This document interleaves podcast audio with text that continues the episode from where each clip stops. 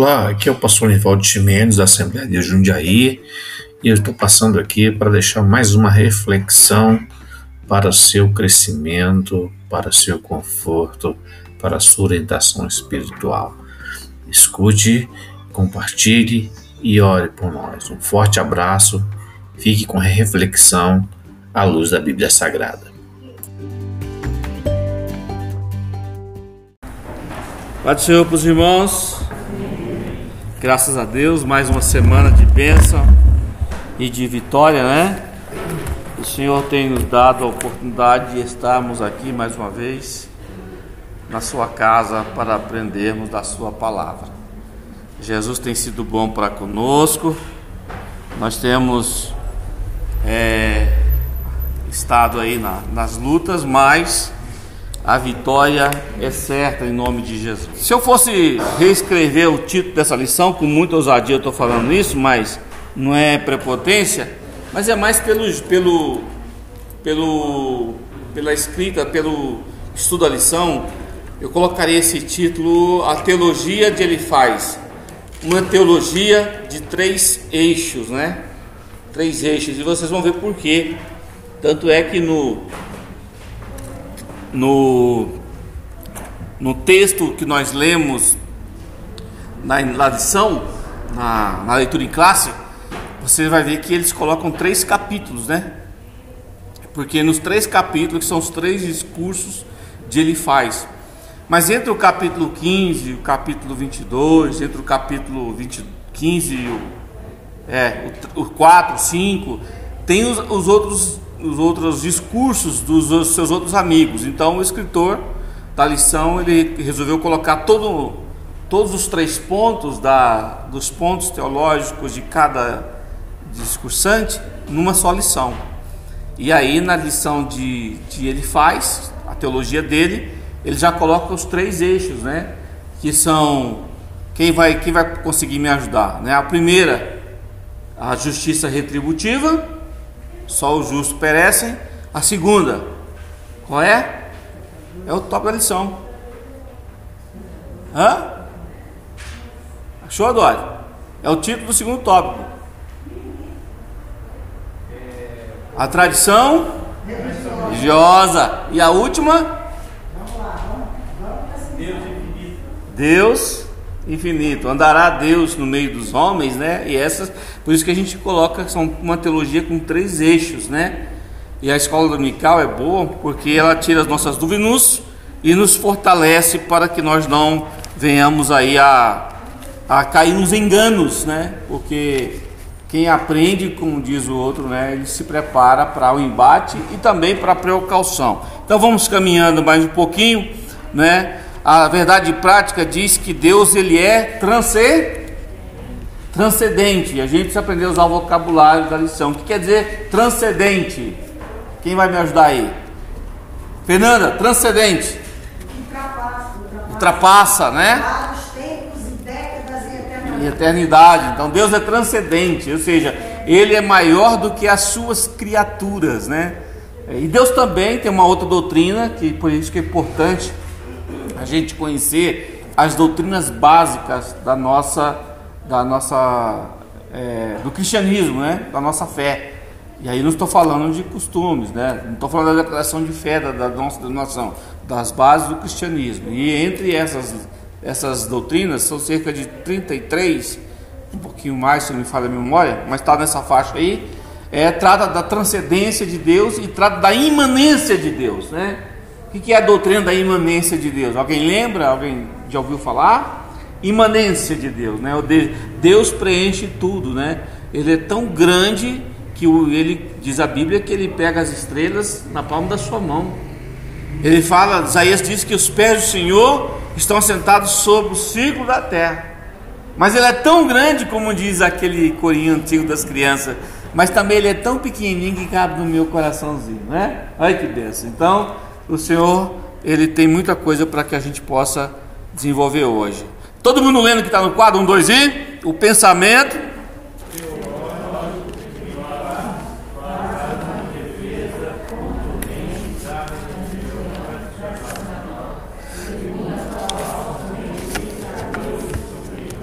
Vocês acham que na nossa denominação, na nossa casa, no nosso meio, a gente é tentado de vez em quando achar que a gente sofre é por causa de pecado? Somente?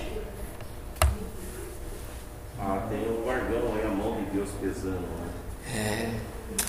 A mão de Deus vai pesar sobre você. Ah, se a mão de Deus pesasse sobre mim. O salmista diz: ainda que eu fosse para o Sheol, colocasse minha cama lá no Sheol, lá o Senhor me alcançaria. É, ainda há no nosso meio, né? E até a gente tem medo, certo medo, e quando a gente passa por dificuldades, a gente, a primeira coisa que a gente faz é dar uma examinada, né? Será que eu não estou como em 77, né? Se eu me falo a memória, guarda o contato com o Salvador, é esse, né? Será que a gente não rompeu a comunhão? A primeira coisa que a gente faz é. Então, quando a, a, a gente percebe que está passando um perigo de morte também, a primeira coisa que a gente faz é dar uma olhadinha na, na nossa casa se ela não está é, com dificuldades né, com Deus. Então, assim, a gente precisa ter a fé e a nossa razão precisam andar juntos. Né? E onde está isso? Pedro fala. Porque às vezes as nossas emoções, ela ultrapassa os limites da nossa razão. E a gente se porta como alguém totalmente emocional e perde, às vezes, a, a postura, como dizer, perde a postura e acaba exagerando ou sentindo demais aquilo que não é, faz parte da razão, né? Então é importante a gente ter. Onde quem fala isso? Pedro fala, né? Para a gente aprender, andar na, aprender na graça, crescer na graça e conhecimento, para que a gente possa responder à razão, né? É, da nossa fé. E isso foi uma briga muito grande no pós-pentecostalismo, quando o Espírito Santo reavivou de novo a igreja através da Rua Azusa, mas num contexto mundial, porque até então o, o, o, a descida do Espírito Santo, os batismos com o Espírito Santo, a glossolária, né? ela, ela acontecia em, em vários continentes do mundo, estou falando agora no século XIX, século XX, século XIX, mas não era de forma é, é, tão abrangente como aconteceu na Rua Azusa, que saíram missionários no mundo todo e a igreja pentecostal floresceu. E nós éramos acusados de não ter a nossa experiência com o Espírito Santo é, fundamentado nas Escrituras. E aí surgiram, ao longo do, do tempo aí, Deus foi levantando homens, que mestres que foram provando que esse movimento pentecostal é continuidade do que aconteceu lá em Atos dos Apóstolos, né? Diga, meu querido. Ah, é né? Né? Sim. É, plena revolução industrial, né? Plena revolução industrial. Trabalhava 16 horas por dia, com de obra escrava, depressão, caída. Isso. E aí John Wesley se levantou nesse como que é. E a turbulência que foi nesse levantamento, né? Para fazer essa transformação, esse avivamento, né? Fazer com que a igreja, o nosso primeiro amor, aquela fé avivada, no livro muito falando, foi uma menos fácil dele. Não. Isso, isso é interessante, os irmãos conhecer a história dos avivamentos mundial, né? Para saber como, o porquê nós, como estamos aqui hoje, como chegamos até aqui hoje, por que que nós somos assim, né? É, além da nossa fé, também da nossa tradição. Nós temos tradição. Então hoje a lição de hoje vai falar, não é, da justiça retributiva, aquela que a gente acha que e muita gente acha e, e, e muitas igrejas é, chamadas neopentecostais, principalmente, elas afirmam que é, não é possível um homem viver em, é, é, é, é, ser próspero ele só é próspero se ele não tiver pecado. Se ele não é próspero é porque ele está cheio de pecado, né? E isso é uma mensagem moderna, embora muda-se o jogo de palavras, mas você liga a TV para ouvir esses homens falando, né? O problema está no pecado, o, diabo que está lá e, e, e, isso nós já falamos no primeiro dia, acho que não, na segunda aula, sobre essas questões de que quando é que uma enfermidade vem na vida do justo e por que vem também na ainda do ímpio. Vamos caminhar mais um pouquinho? Lembrando a vocês que a partir dessa lição nós vamos estudar a parte principal do livro de Jó, que são né, os diálogos com Jó com os seus amigos. Quem ele faz? Bildade e Zofar, né? Há pelo menos três ciclos de diálogo, né? Nós falamos sobre prosa, poesia e prosa lá no primeira aula. E quando a gente fala de poesia hebraica, guarde isso. Não é como a poesia é, ocidental que é cheio de rima, né? É, minha terra tem palmeiras, onde canta o sabiá. As aves que aqui gorjeiam, não gorjeiam como lá. Isso é uma poesia ocidental que tem rima. Na poesia hebraica você não vai achar rima, mas é os diálogos são em forma de poesia. Nós temos o primeiro ciclo de Elifaz e Jó, esse primeiro embate, o segundo Bildade de Jó e depois Zofar e Jó. Esse é o primeiro ciclo. O segundo, ele faz de Jó, Bildade de Jó, Zofar e Jó. Tudo em forma poética. Eu ia trazer um livro hoje, mas não vai dar. A gente vai tomar muito tempo se todo mundo passar para ver. Mas eu vou tentar colocar lá na, no grupo as imagens para que você veja que é interessante se você ler em forma de poesia, seguindo essa ordem, pedacinhos do texto não os textos completos, dá para você entender melhor o livro de Jó. O terceiro diálogo, ele faz Jó e depois Bildade. Vamos caminhando mais um pouquinho. O patriarca se expressa em linguagem poética, mas a sua mensagem é profética. Me dá um exemplo aí, Paulo, de uma mensagem profética no livro de Jó. Não, mas você lembra, eu vou lembrar. Tem uma frase desse, eu sei que o meu ah, lembrou? De quem que ele está falando? De Cristo, nosso Salvador. Amém?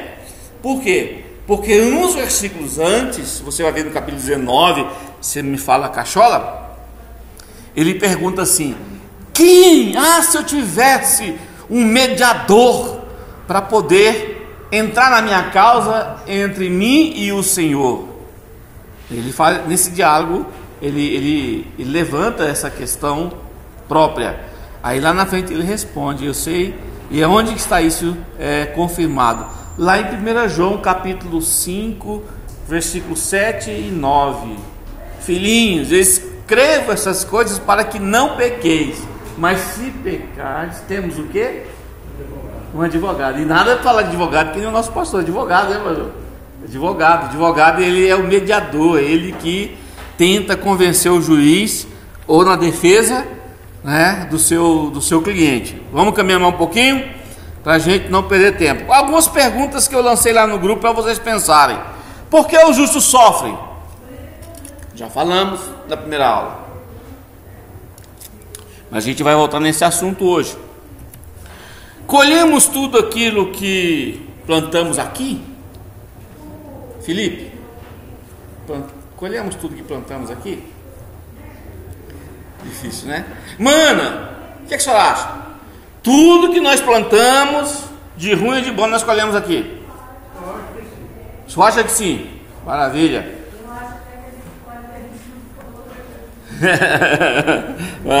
vamos embora. Uma pergunta para se pensar. Terceira pergunta. Nós colhemos o que os outros plantam a irmã. Como é o nome? Sua mãe Eduardo, esqueci. Mãe? Mãe Marli, a senhora já plantou coisa que o Eduardo plantou que não foi a senhora? Não. Só a senhora planta, só tem certeza? Agora eu vou fazer a pergunta ao contrário. Edu, sua mãe já colheu coisa que você plantou e ela foi afetada? Já, né? Bastante, né? Pode, né?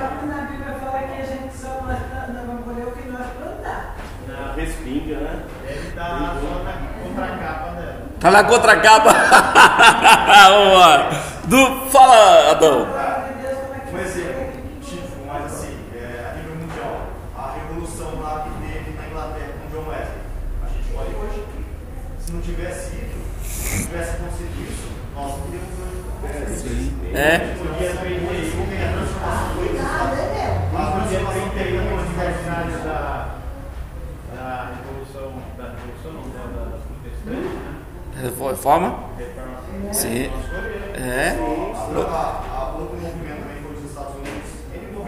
Brasil também, né? Perfeito, não tem jeito. pentecostalismo também no Brasil. Transformação. Então a gente pode chegar numa conclusão que a gente. O vídeo, alguém plantou, né, mano? Alguém plantou, não foi nós. Tá ó. É. tá com focinheira, né, irmão? Focinheira é terrível. Vamos embora. Ah, outra pergunta. Como a gente entende as doenças hereditárias, né? À luz da Bíblia. Porque as pessoas que creem em maldição hereditária, elas dizem que são maldições herdadas dos pais. Mas existem doenças hereditárias que vêm no nosso DNA, no nosso gene, né? Hã? Na genética, né? Como entender isso à luz da Bíblia, né? São perguntas que a gente tem que ter essas respostas para fortalecimento da nossa fé e não para a gente ficar desanimado, dar um nó na cabeça. Não. Então, realmente nós temos, nós, nós podemos, então temos que renegar o nosso passado, né? São coisas que a- o livro de Jó ele dá uma pincelada. Por isso que Deus permitiu, já que eu dou, dou, dou pro senhor, por isso que o Senhor permitiu e fez com que o livro de Jó fosse escrito, porque senão ia faltar uma lacuna na, na- lá no Velho Testamento. E o Novo Testamento, ele é o que? O velho apontava para o novo. E agora o novo se cumpriu. Só que no novo, o novo trata dessas questões de doenças, de pecados, de demônios também manifestações da glória de Deus. E como entender isso à luz do Velho Testamento? Diga, irmão Paulo. A primeira coisa, dependendo do médico que você vai, a primeira coisa que ele pergunta do que o seu pai morreu, do que a sua mãe morreu. Isso mesmo. Então aí, aí não é uma, uma assim. Provavelmente eu vou seguir o mesmo caminho. E, ta- e outra coisa, e à luz da Bíblia, tem um texto que os, os que defendem a maldição hereditária, eles dizem assim, lá em Deuteronômio, fala que Deus visita a maldade dos pais nos filhos até quarta geração. Mas também que Deus visita as bênçãos do pai até. Não, tá longe. Até mil gerações. Amém? Quando Deus visita essa maldade dos pais, dos filhos, não é que Deus está cobrando através da maldição, mas é porque os filhos são fruto do meio em que vive. E os filhos, os filhos aprendem e repetem o comportamento dos pais. Não é maldição hereditária, é comportamento aprendido. Mas, se o filho, a pessoa daquela geração, conhecer a Deus, aquela, a- a- aquele pecado é perdoado e Deus até dá ré no que ele fala. Viu? Deuteronômio, se eu não me engano, 37, alguma coisa, Deus diz assim para Moisés: Moisés, escreve aí. Amonita ou Moabita nunca entrará na minha congregação, na congregação dos santos, não fazer parte do meu povo. Mas teve uma Moabita que fez. Quem foi? Ruth. Por quê? O teu Deus será o meu Deus. Onde pousares, pousarei eu. E Deus visitou o coração de Ruth e aceitou Ruth. Então Deus deu ré. Até Aí na hora que eu li isso aí, eu falei, Deus voltou atrás daquilo que ele tinha falado. E Deus faz. Por quê? Porque Deus ama. Porque às vezes a gente acha. O pensamento de ele faz era esse: que Deus é um veinho que ele fica ali doidinho pegar você no pé a hora que você errar. Não, Deus é Pai. E o, o livro de Jó foi escrito para mostrar para a gente que Deus se importa com o ser humano e ama o ser humano. Amém? Você pode dizer amém bem forte? O que dizer a alguém que está sofrendo que não dizer? Os amigos de Jó vieram visitá-lo para confortá-lo e passaram, em vez de confortar, acusar. Foram de amigos de visita para consolo, consolador para censurador.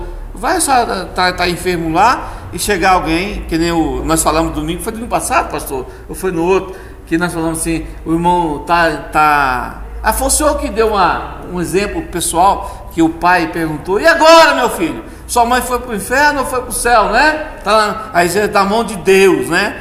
A gente tem que saber entender essas questões e o que dizer e o que não dizer na hora de alguém estar sofrendo, né?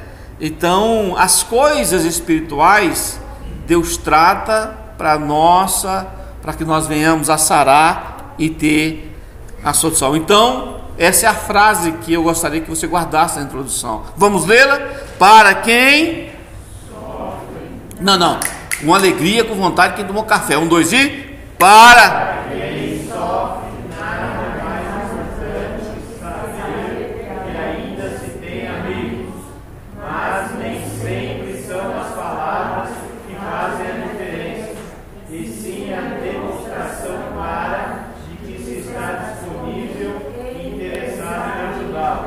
Às vezes nós não temos as respostas. Né?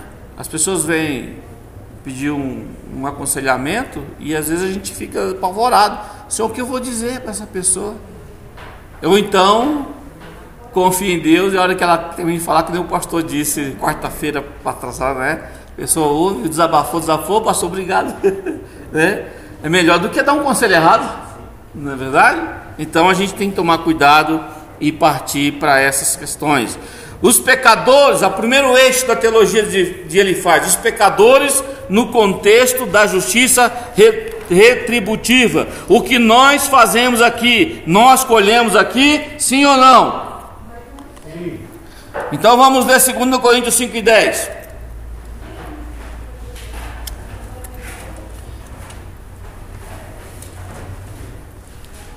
Adão, Gálatas 6, e 7.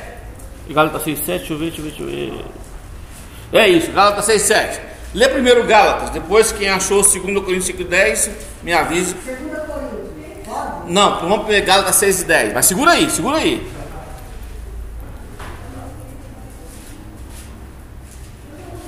Se alguém achou primeiro que o Adão, não tem problema, pode ler. 6 e 7.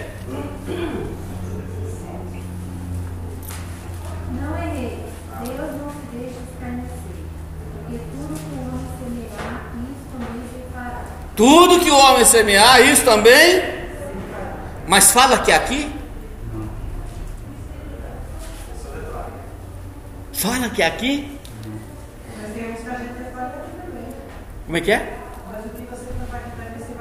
Mas vai colher no outro lado? Tu já morreu? 2 Coríntios 5,10, lê para nós. Agora, irmã. Já é uma colheita. Agora vamos ver que a irmã, a irmã, a irmã a irmã vai falar sobre o tribunal de Cristo, para nós os crentes. Pode ler, irmã. Porque todos devemos comparecer ante o tribunal de Cristo. Fala um pouquinho, você é para crente. Tribunal de Cristo, não é juízo final. Juízo final é para o ímpio. Um pouquinho lendo. Para que cada um receba, segundo o que tiver feito, por meio do corpo, ou por bem ou mal. Ou bem ou ou bem ou A gente pensa no tribunal de Cristo somente com um galardão de bênção que fez. Mas se bem irmão não é a qualificação da, da obra, feno, palha, madeira, ouro, pratas preciosas. Você fez bem, se ouro, fez mal, prata e pedras preciosas. Se fez mal, feno, palha, madeira, desaparece. Só desaparece e não recebe nada? Não recebe nada. Quer dizer, tudo que você fez é vão. Mas só uma pergunta. Esse tribunal arrebatado. É, o tribunal de Cristo. Com coroa, sem coroa, o importante é estar lá. O importante é estar lá. Mas tem muita gente crente que pensa. O importante é estar lá, é verdade.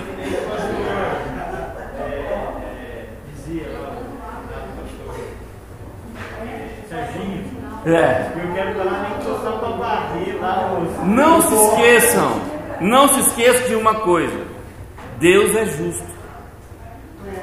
Por isso que o Espírito Santo disse aí: todos hão de comparecer no tribunal de Cristo, nós, para receber o, o, galardão do que é justo, o que, que nós fizemos o bem ou mal. Se fizemos mal, vamos ser repreendidos. Meu Deus. Vai ter uma diferença. Você concorda? Vai ter uma diferença. Essa diferença que você falou, vai fazer uma diferença lá. Sim, vai ser a diferença lá, porque quando você chegar lá, aí o anjo do Senhor, com o Senhor do lado sentado, aí lá vem o, o pastor Nivaldo. Nivaldo, vem aqui, traz suas. Aí chamou, vai lá buscar as obras dele, vamos ver as obras dele, o que que é. Aí lá vem os anos, tudo torto, acabou de obra. Bota aqui! Bota, bota aqui! Aí, ô oh, glória, fui útil. Aí, vamos passar agora na fornalha. Passou. O outro lado, Jesus, traz a lupa aí para ver se eu consigo enxergar.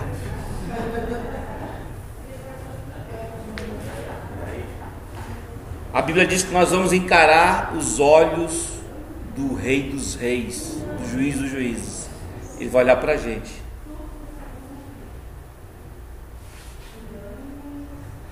Essa hora não é hora de condenação, mas é hora de se sentir.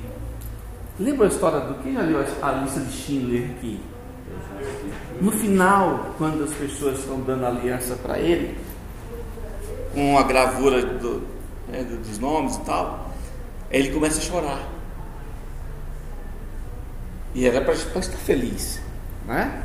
Mas ele sente uma dor muito grande, porque eu podia ter feito e não fiz.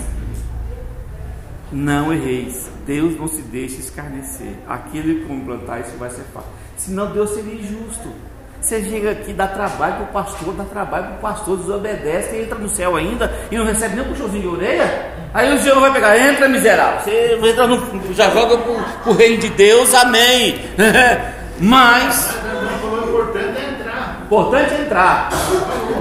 Mas é tão bom, irmãos, receber galardão, É receber agrado. A Bíblia diz que é gozo, paz. Então, não há o sentimento, mas há uma, uma sensação de poderia ter feito mais. E há tristeza, sim ou não? No céu não haverá tristeza, não haverá. Mas a Bíblia diz que Deus se entristece com a morte do ímpio. Cuidado, irmãos. Às vezes a gente pensa que a gente vai chegar lá no céu, vai ser transformado em robô. Nós teremos sentimentos aí. Esses sentimentos não estarão mais fundamentados no pecado. Mas tanto é que nós vamos ter alegria. Eu vou saber que Sadal foi meu marido? Sim, sim. Vamos embora. Mas fica aí para pensar. Preste atenção, vamos embora, vamos lá. Ó, nessa justiça de Elifaz retributiva, olha que interessante. O Elifaz baseia a sua justiça retributiva aqui, e aí que é que pega, quando ele acha que a sua ideia e qual a ideia que ele faz? Que a justiça retributiva de Gálatas 6,7 é uma verdade, mas ela não abrange a outra faceta da história. Porque Jó, ele era inocente. E ele chega para Jó e diz: Você está sofrendo porque pecou. Porque desde a antiguidade a gente está cansado de saber que só sofre quem vive em pecado. E Jó disse para ele: Você está enganado. Hum? Tradição religiosa. Mas no passado era assim, né? Naquela época. Sim, por isso que Jó, por isso que o Senhor escreveu o livro de Jó. Trouxe essa experiência. Quando Deus entrou lá em demanda com Satanás, Deus queria mudar em fazer os homens entenderem que Ele é um Deus, além de ser justo, Ele é misericordioso. Legal. Mas é muito interessante que nessa época eles não tinham também, é, não tinha uma Bíblia, não tinha nada, né? Era experiência. Tradição oral. Isso, do oral. Então você também não tinha. É, é até difícil a gente querer condenar também ele faz, né? Hoje a gente sabe. Mas até mesmo naquela época, é, como hoje, né? As pessoas também condenam as pessoas que vê que está em, com problemas e tribulações e acham que é pecado. E às vezes não é. Mas às vezes é também. Sim, Né? Agora, Salomão diz em Eclesiastes que tem ímpio que é ímpio a vida inteira, vive em paz, morre com longa data. Azáfico fala sobre isso, né? Davi, Asaf, Moisés Asaf. e Jó fala disso. Ele quase desviou. E quando eu cheguei, Asaf, quando eu cheguei, eu vi que o ímpio, o ímpio está ali, está gordo, feliz, e deu a vida, e eu miserável, doente, triste, e eu fiquei com inveja, por que esse miserável tem e eu não tenho? Mas aí quando eu cheguei diante do meu Deus, aí ele contemplou a bondade e a misericórdia, Aí ele viu do outro lado da eternidade, ele teve uma visão, ele disse, aí ele viu o final dos ímpios, que será eterno no inferno, no lago de fogo, onde o bicho e a traça, eles vão ressuscitar com esse corpo, só que não vai morrer mais, esse corpo carnal vai ser ressuscitado do ímpio na eternidade. E vai ficar a eternidade inteira, eternidade, eternidade, o bicho comendo, mordendo, chorando, gemendo, com sede.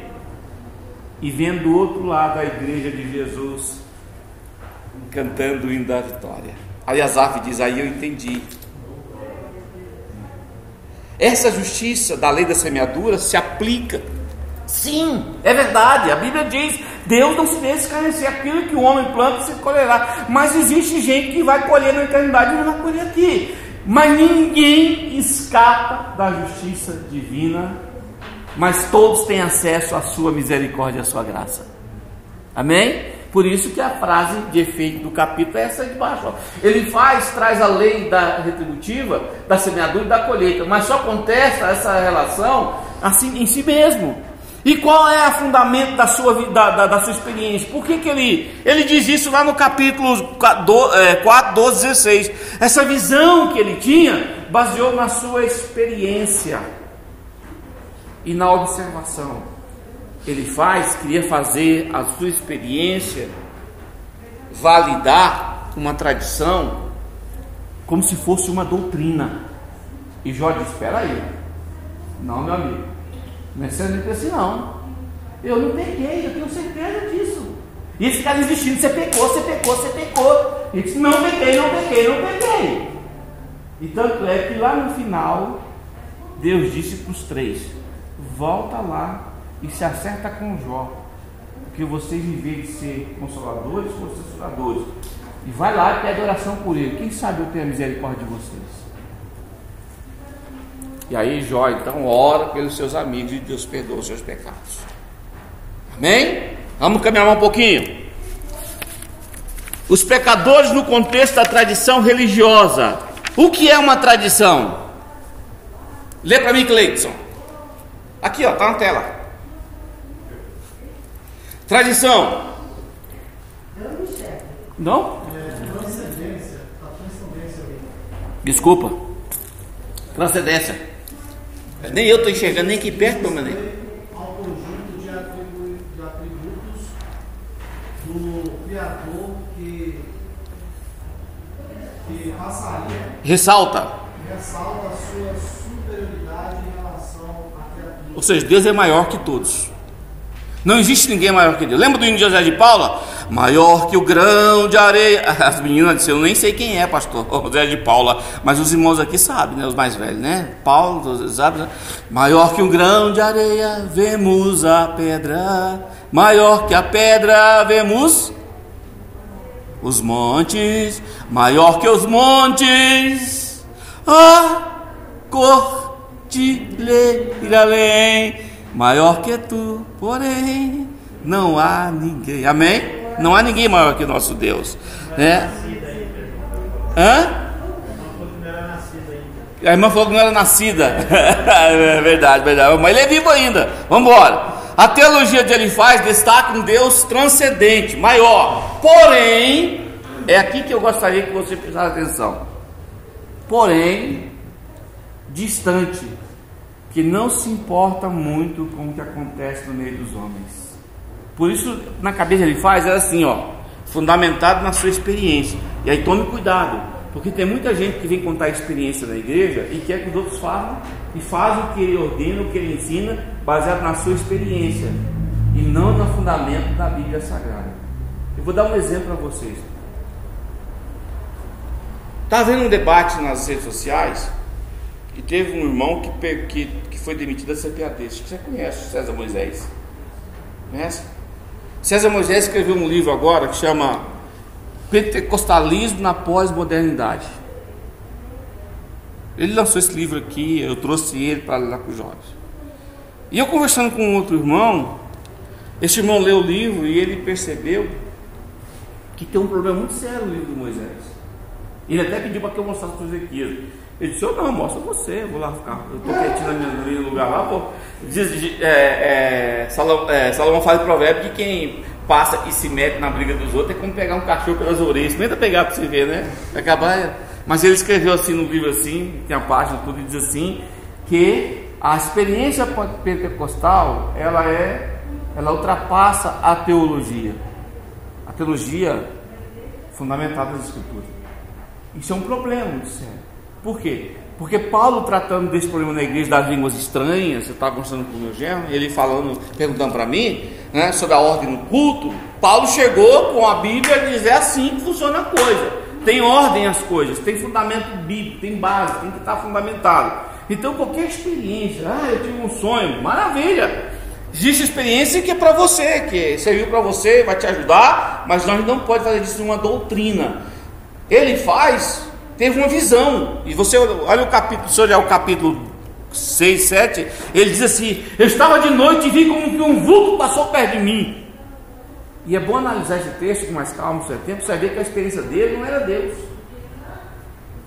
Ele teve um vulto, ele disse que ele ficou todo arrepiado, e ele começou a observar que o justo é, não sofre, vive em paz. E se ele sofre, é porque pecou fundamentou uma doutrina em cima de uma experiência própria. Não. A Bíblia diz que nenhuma escritura é de particular interpretação. Quer dizer, eu não posso interpretá-la sem a luz das próprias escrituras. Mas ela interpreta a si mesmo. Ela valida a si mesmo.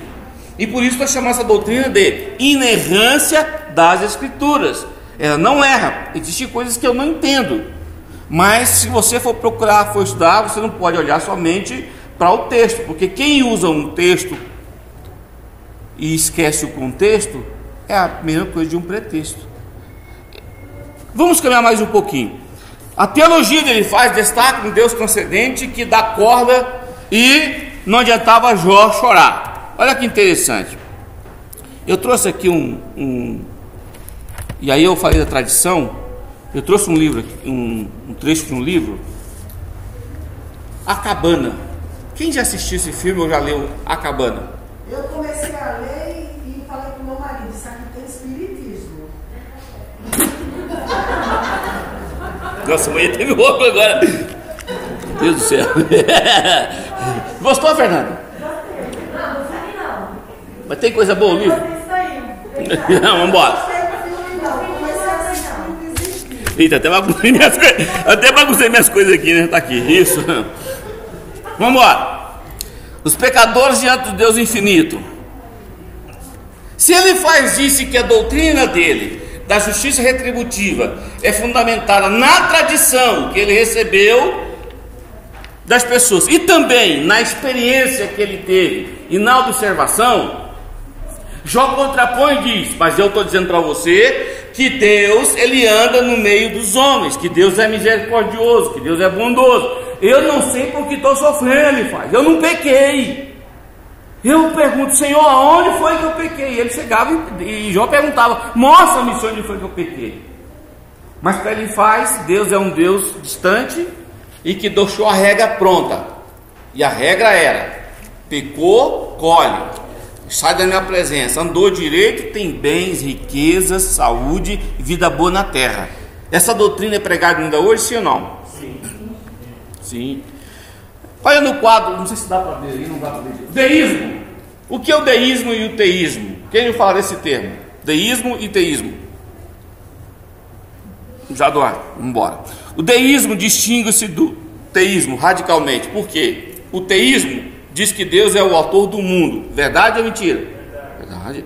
Entidade pessoal revelada aos homens, dramaticamente na história. Sim, se você olhar a história da revelação de Deus, você, aos homens, você vê que tem muitos, muitas dificuldades que nós encontramos, embates, é, é, castigos, mas também bênçãos. Deus se revelou ao homem na forma que ele se entendesse, através da sua palavra, da forma de pensar. Existem as linguagens que Deus usa, né? E Deus se arrependeu de ter feito o homem. Para quê? Para que eu entendesse e você entendesse. Então Deus se revelou a nós da forma que nós possamos entender. Porque a nossa capacidade mental foi abalada lá no Éden com o pecado.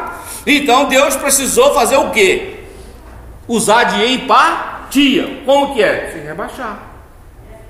E ele foi se rebaixando, começou lá no, na lei, se rebaixando, andando com o seu povo, se mostrando em Israel, foi se rebaixando, foi se rebaixando, foi ficando pequenininho, pequenininho, até caber no útero de Maria.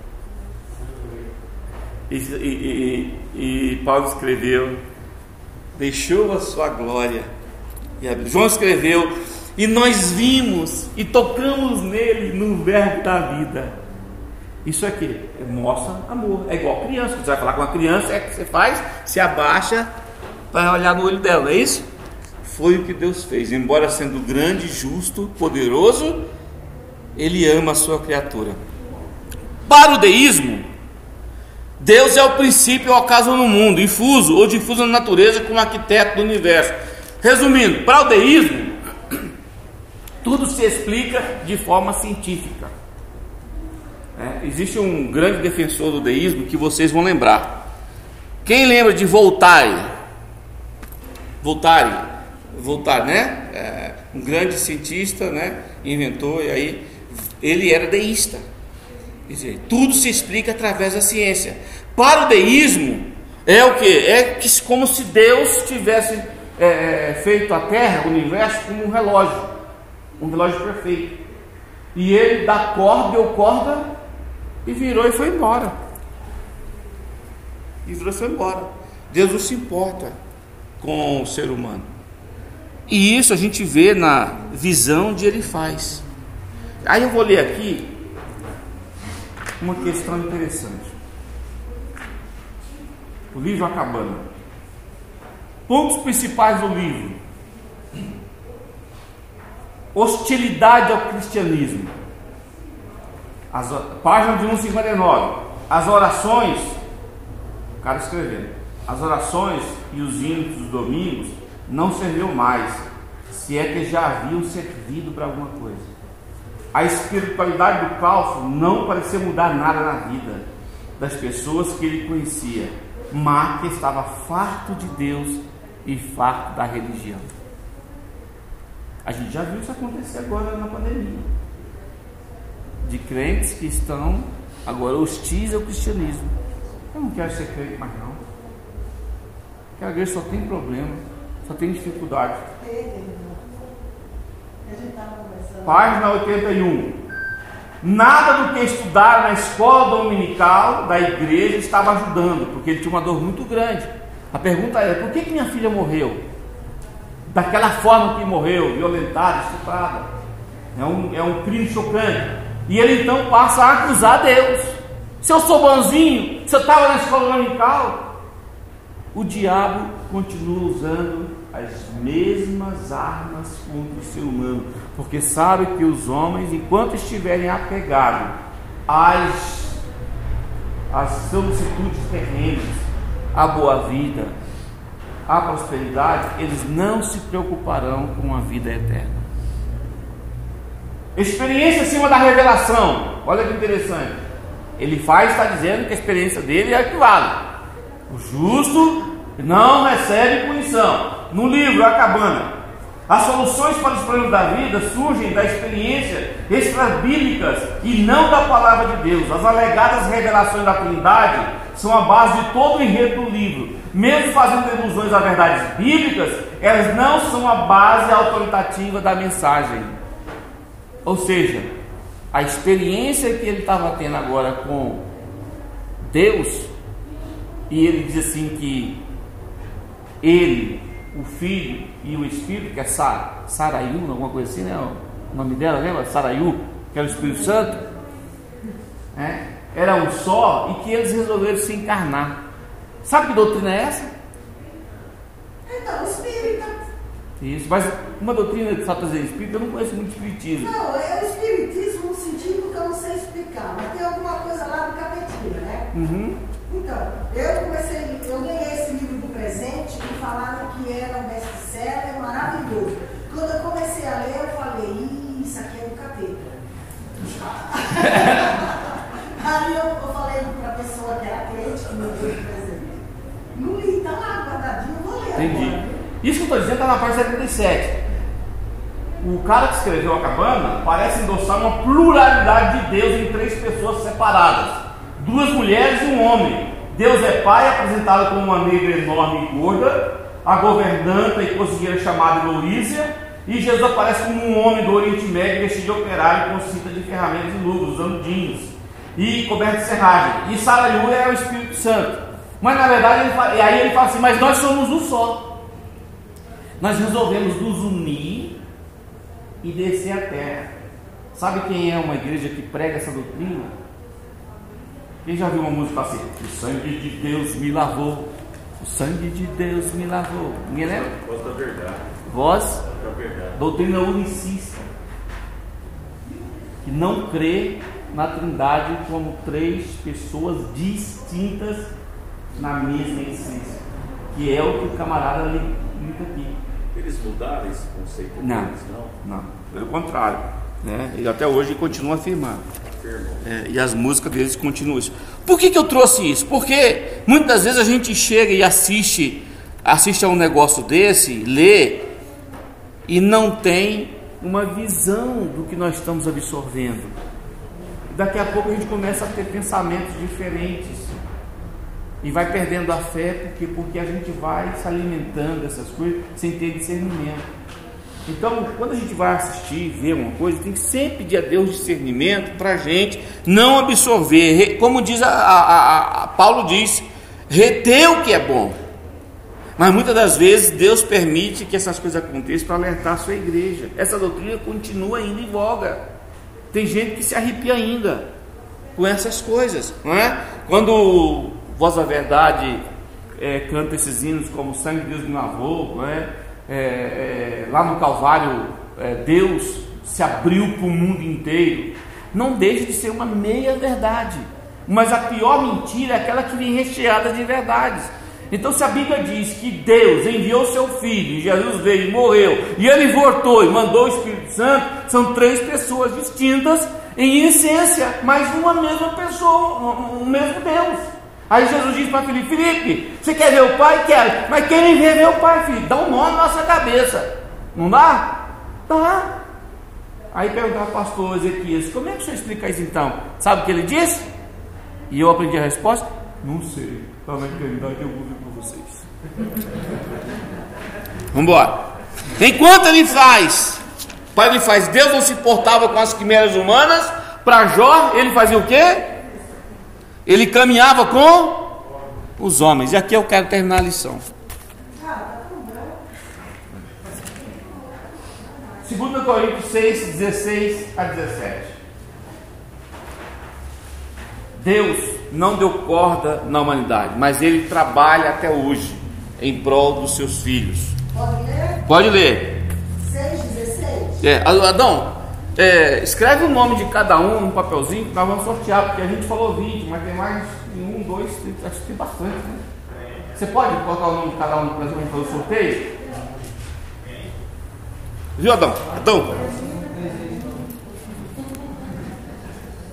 Vocês querem? Vou colocar no grupo isso aqui lá, tá bom? Não, Paulo, o senhor gosta de receber? Não sei o que o senhor está fazendo com isso, mas. Hã? Esse aqui, esse aqui que eu pus? Acho que não. Esse não. Acho o, o- a, a refutação não pus ainda. É, a refutação. Vamos embora. Quem achou pode ler. 2 Coríntios 6, 17 a 18. 16, 17 e 18? 2 Coríntios 6, versículo 16 a 17. Desculpa. E que consenso tem o templo de Deus? Porque vós sois o templo do Deus vivente, como Deus disse: Neles habitarei, e entre eles andarei, e eu serei o seu Deus, e eles serão o meu povo. Pelo que saí do meio deles, e apartai-vos, diz o Senhor, e não toqueis nada imundo, e eu vos receberei. Essa afirmação teológica, ela refuta essa premissa que ele faz, que Deus não se importa com o ser humano. Deus está dizendo, validando o que ele disse lá no Velho Testamento. Se você for pegar a referência bíblica, vai ver que são palavras de Deus a Moisés, através dos profetas que lembraram dessa, dessa promessa, E agora o Espírito Santo fez Paulo experiência. Olha, ele continua com o mesmo pensamento, ele não mudou. Se vocês se abstiverem do mundo que jaz no maligno, do pecado, eu estarei no meio de vocês. Aí Paulo fala: vocês são o que? Morada do Deus Altíssimo. Deus mora conosco. Ele diz aqui também eis que estou com vocês todos os dias até. A consumação dos séculos são essas promessas que nós não podemos esquecer. E são as primeiras que nós esquecemos. Quando a gente está num aperto, uma dificuldade, Deus se esqueceu de mim. Que Deus não me ama mais. Não, Deus continua com a sua promessa de pé. Não é normal, é como criança mimada que chega pro pai, você não me ama mais. É que a gente quer o carinho de Deus, né? Naquele momento. Verdade. É normal. Mas deixa o seu filho chegar para você todo dia, todo dia, você dizer assim, sabe, não gosto de mim. Ah, eu dou um tapa na orelha dele. Se Deus fizesse isso. É, aí eu vou chorar.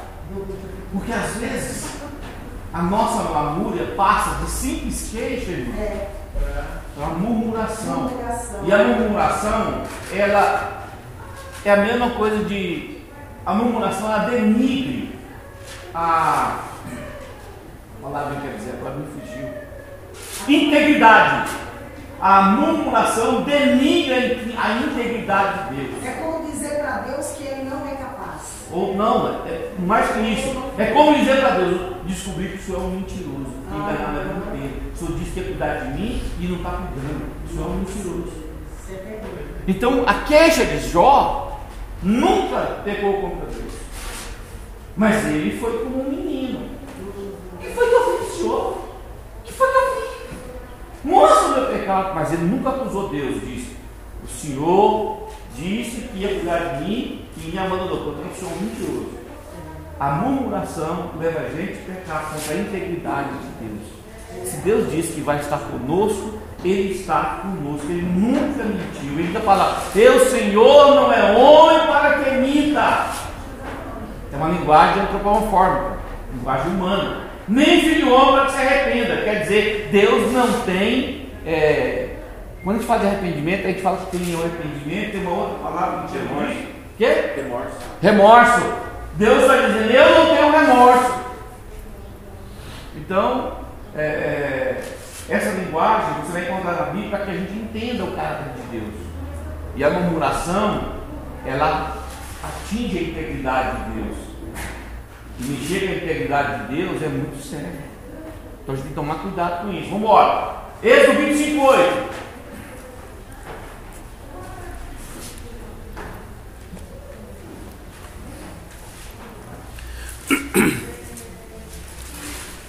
Eduardo, João 14, 23. Pastor, só fica em 1 Coríntios 3, 16, por favor.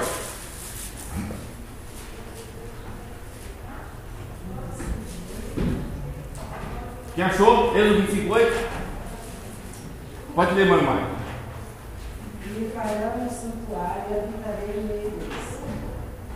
E me farão um santuário, habitarei no meio deles. João 14, 23. Jesus respondeu: Se alguém me ama, guardará a minha palavra, e o meu Pai o amará, e viveremos ele para ele, e faremos nele morar. E viremos, E viveremos para ele, e faremos nele morar. e viremos a ele e faremos nele morada. Por isso que Paulo disse: Embora sois o templo do Espírito Santo, você pode dar amém por isso? Mesmo quando você é, mesmo quando você peca, mesmo que você pegue a estribeira, o Espírito Santo ele não vai embora. Sabe quando é que o Espírito Santo vai embora? É quando você apostata da fé. Blasfêmia, né? Seria blasfêmia. Não, pastor. Não seria Não. para perder a salvação. São coisas diferentes que eu estou falando. Eu estou dizendo para o Espírito Santo se afastar de você. Ele pode voltar. pode voltar. Pode haver arrependimento. São coisas diferentes que eu estou falando. Mas abre em Hebreus capítulo 6. Deixa, é, deixa também aberto em Hebreus 6, só para a gente tirar essa dúvida. que o senhor falou. Não, naquela que a irmã Inês deu, Ah? em 2 Coríntios 6, 16 e 17, o 18 fala: Eu serei para vós pai, vós serei para mim filho e filhas, e disse o Senhor Todo-Poderoso. E vós serei para mim filhos, eu serei para vós pais. Vocês estão vendo esse livro aqui? Quem ganhar vai ser muito abençoado. Esse livro trata dessa, dessa relação paterna de Deus.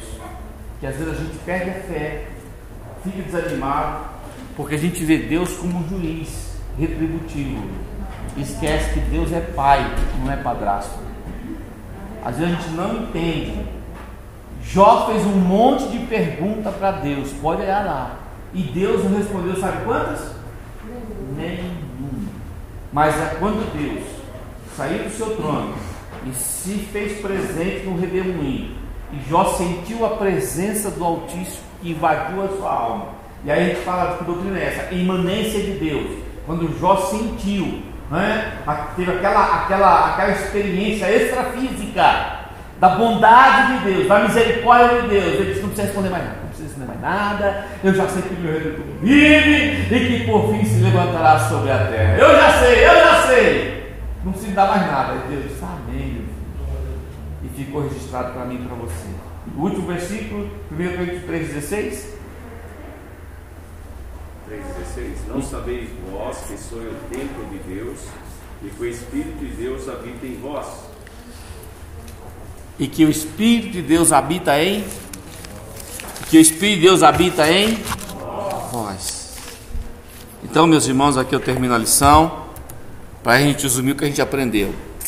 Lá no quadro. A maioria das pessoas crê que, em última análise, Deus abençoa os justos, o seu povo, e julga os perversos. Mas não é isso que está em questão em Jó. O livro de Jó apresenta um Deus que se preocupa com o homem e que vem ao redor, a, a, atrás do homem, seu encalço, para buscá-lo, quando ele diz lá em Isaías: E eu atrairei todos a mim. Quando foi isso que aconteceu? Lá no Calvário, Jesus nos atraiu com o seu grande amor e a sua grande misericórdia. Amém? Por isso que eu quero terminar a lição com um hino que a gente vai cantar só na primeira estrofe. Precisamos ouvir as palavras dos que sofrem e também escutar o coração deles. Então, se você for visitar alguém, lembre-se que você está indo com o Espírito Santo, mas ele não é mal educado. E vai chegar um dia que Jesus vai pegar e vai galardoar e vai dizer aqui, ó, vocês que me visitaram quando estava preso, quando estava doente enfermo, entra com gozo. Aí disse, mas quando foi, Senhor? Quando vocês fizeram aos meus pequeninos, é, aos meus filhos. Esse, amor, essa preocupação com o próximo, não pode ser relegada ao tempo a quem gosta de mim, a ficar somente me elogia, a somente quem vai comigo. Não, nós temos que ter esse verdadeiro amor. Deixar, nós já temos. O problema é que nós abafa ele, nós não damos vazão a ele. Nós achamos difícil fazer porque essa voz interior do Espírito Santo nos ensina, nos adverte a fazer o bem. E Paulo disse que a gente tem que fazer bem, principalmente ao quem? Aos domésticos da fé, aos nossos irmãos. Por isso que semana que vem, semana que vem é a Santa Ceia, né, pastor? E nós temos também a, a campanha do quilo, né? Não se esqueça, traga o quilo para os nossos domésticos na fé. Com certeza tem irmãos que precisam. E se sobrar aqui, a gente manda para outro, não tem problema. Mas a gente tem que fazer como se faz para o Senhor, porque recebemos o galardão dele lá na eternidade. Amém? E é uma outra coisa que nós aprendemos hoje: Deus é compassivo, misericordioso e bondoso. Vocês creem em promessa? Amém? As promessas de Deus nunca vão ficar sem resposta. E lá no Salmo 34, 18 tem uma grande promessa. Vamos ler?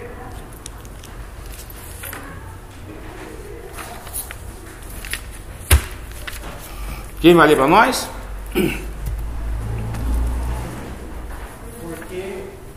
perto está o Senhor dos que têm o coração quebrantado e salva que espírito oprimido. Perto está o Senhor dos que têm o coração quebrantado. Amém? Essa é a diferença. Pode ser justo, pode ser ímpio, mas ele está perto dos que têm coração quebrantado. E ele trabalha para nós. A linha da harpa cristã 564, a primeira estrofe. Vamos cantar para o Senhor agora.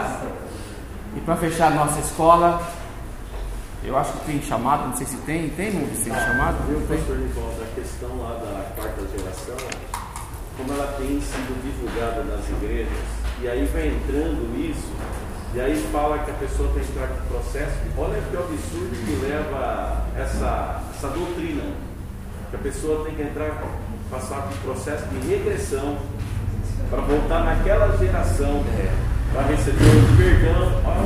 é, E a regressão e a hipnose dá um problema sério. né? Sério, então tudo nessa base, é porque acha que a gente não está sujeito a sofrer, mas a gente está sujeito a sofrer como qualquer pessoa. Deus gosta Sim.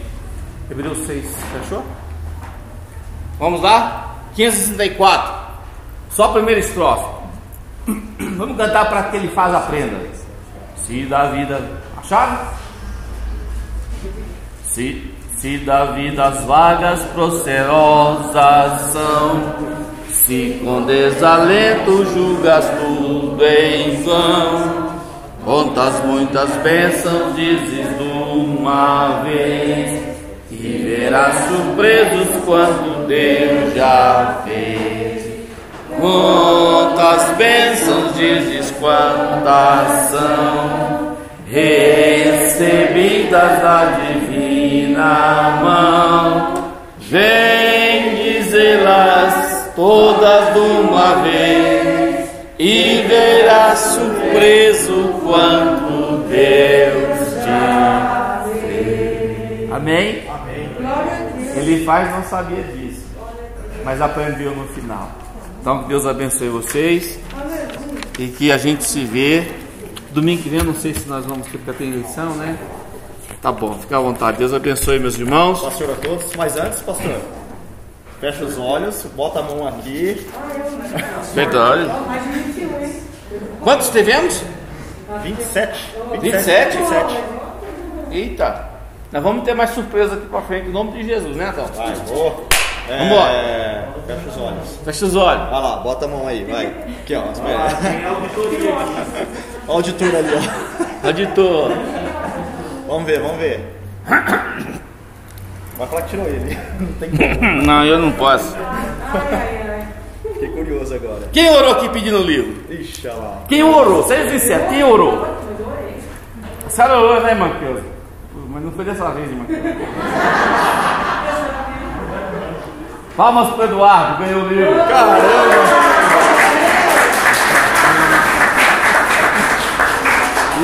Tirar foto pra registrar isso, Ah, é verdade. não tirar foto? Tem que comemorar as vitórias, meus irmãos. Não podemos. Vem aqui, vem aqui na frente aí, ó.